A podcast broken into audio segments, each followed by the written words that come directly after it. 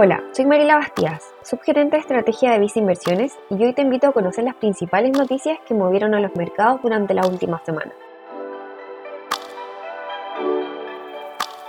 Partiendo por el desempeño positivo que registraron las bolsas accionarias internacionales durante la semana terminada el 10 de octubre, donde nuevamente destaca el avance de la bolsa de Estados Unidos, S&P 500, con cerca de 1,3% de retorno positivo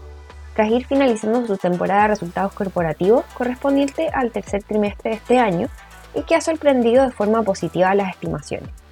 Por otro lado, si bien las tasas de interés de los bonos internacionales registraron leves variaciones durante la semana recién terminada, sí mostraron algo más de volatilidad y presión al alza tras comentarios por parte del presidente de la Reserva Federal de Estados Unidos tras mantener discurso de nueva alza adicional de ser necesario para controlar la inflación.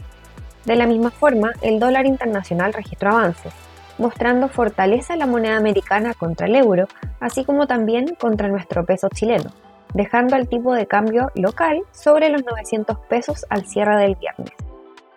En cuanto al ámbito local, el foco estuvo en la publicación de la inflación de octubre,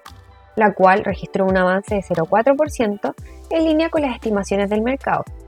dejando la inflación de 12 meses en una variación de 5% siendo el registro más bajo desde agosto de 2021. Lo anterior apoyaría el actuar del Banco Central, donde esperamos recorte la tasa de política monetaria nuevamente en su reunión del 19 de diciembre. Ahora, mirando hacia adelante, esta semana estará cargada con data económica relevante en el ámbito internacional, donde los inversionistas estarán atentos a la publicación de la inflación de Estados Unidos, así como también de la data sectorial de China, además de monitorear la situación del techo de la deuda de Estados Unidos y de las apariciones de presidentes de China y Estados Unidos en la cumbre de líderes APEC. Finalmente, recuerda que puedes mantenerte informado junto a Visa Inversiones. Y si quieres saber más de nuestras recomendaciones, te invito a revisar nuestro sitio web visainversiones.cl o contacta directamente a tu ejecutivo.